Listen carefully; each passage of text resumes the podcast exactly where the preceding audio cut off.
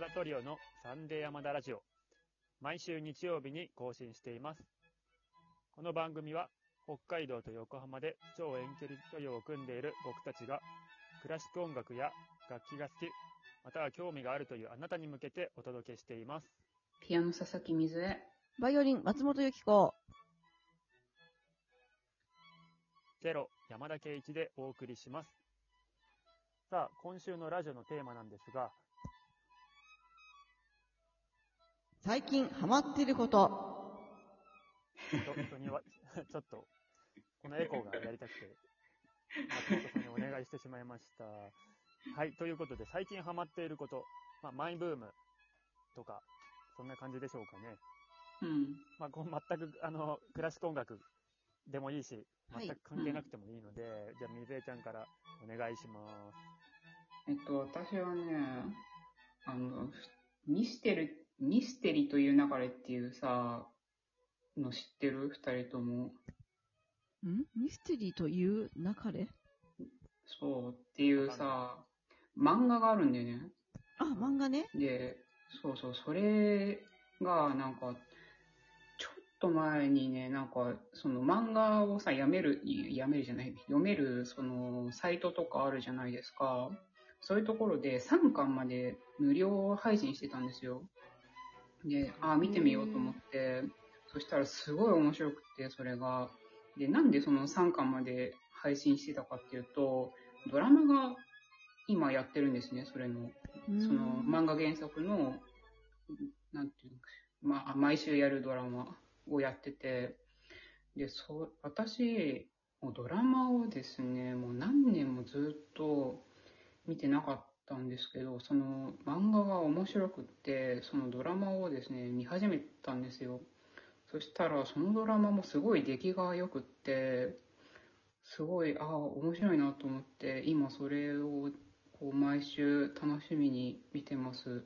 はあで、なんかドラマもね、うん、そうそう、なんか結構、なんていうのかな、映像がすごい原作と私は合ってるなと思うし、あの、BGM がね、クラシックをすごい多用してるんですよ。あ、ちゃんとでそういう意クラシックに関係ある。そうそう。結構、ああ、この曲使われてるなとか、そういうのもなんとなく楽しいし、で、あの、推理物なんですよね、これが。なんだけど、その、例えばコナンとか、金田一みたいな、そのすごい有名な推理物ってあるじゃんあれみたいに、お前が犯人だ、ビシーみたいな雰囲気じゃなくて、もうちょっとすごいふゆるふわな感じなんですよね。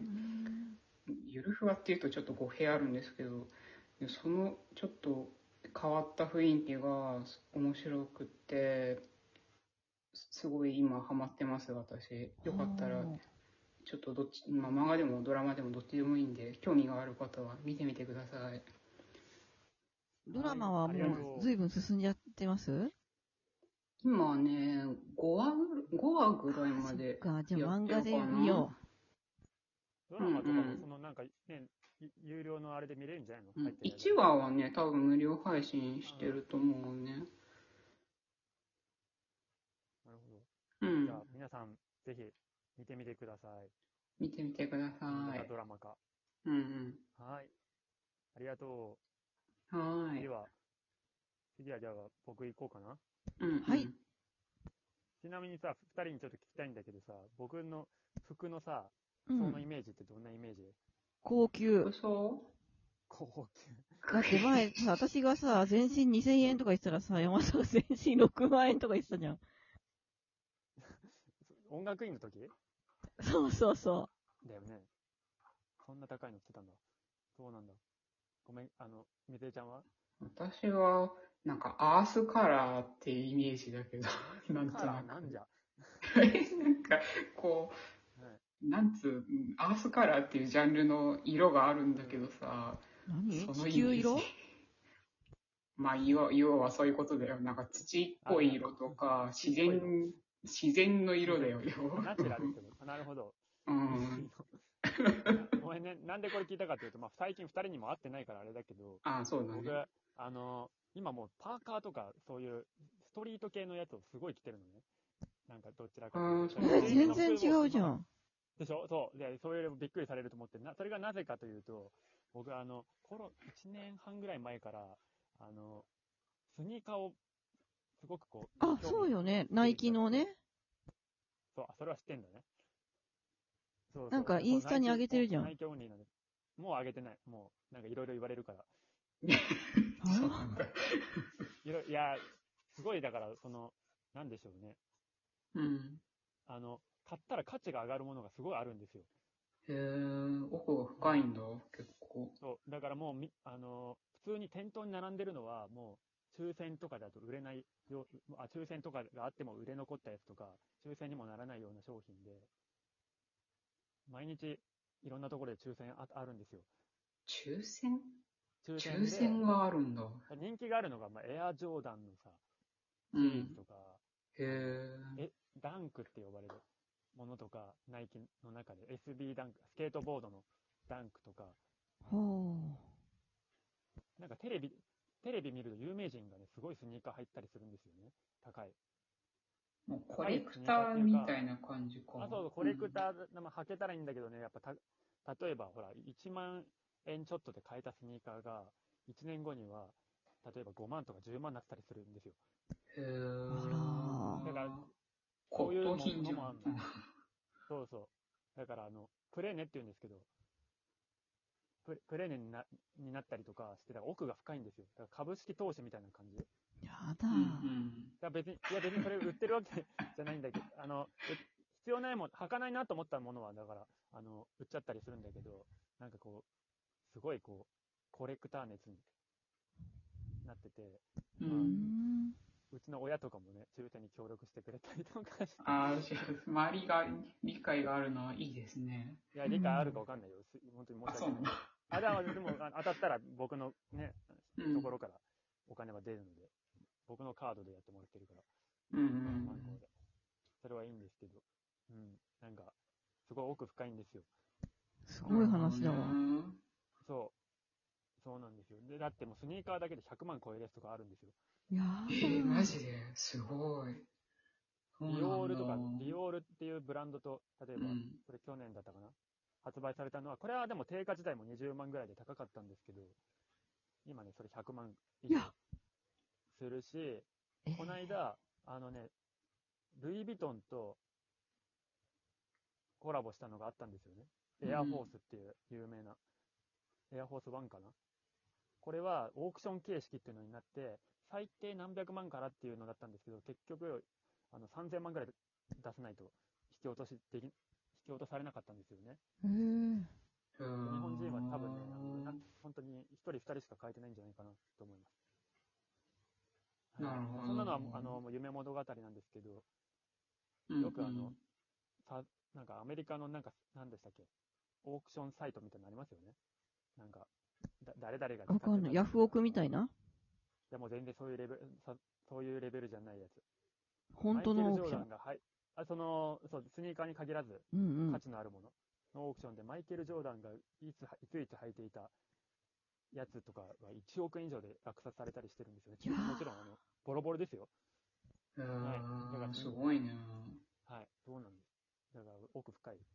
うんまあ、なんか面白いし、かっこいいし、うん。うんすごいハマ、まあ、これのハマったきっかけが前に話したルカ・ドンチッチっていう僕の好きなあの、ああの、綺麗な男の子ね。あ、そうそうそう、が履いてるスニーカーを一緒のやつが欲しいっていうバッシュそこから始まったんですけどね。はい。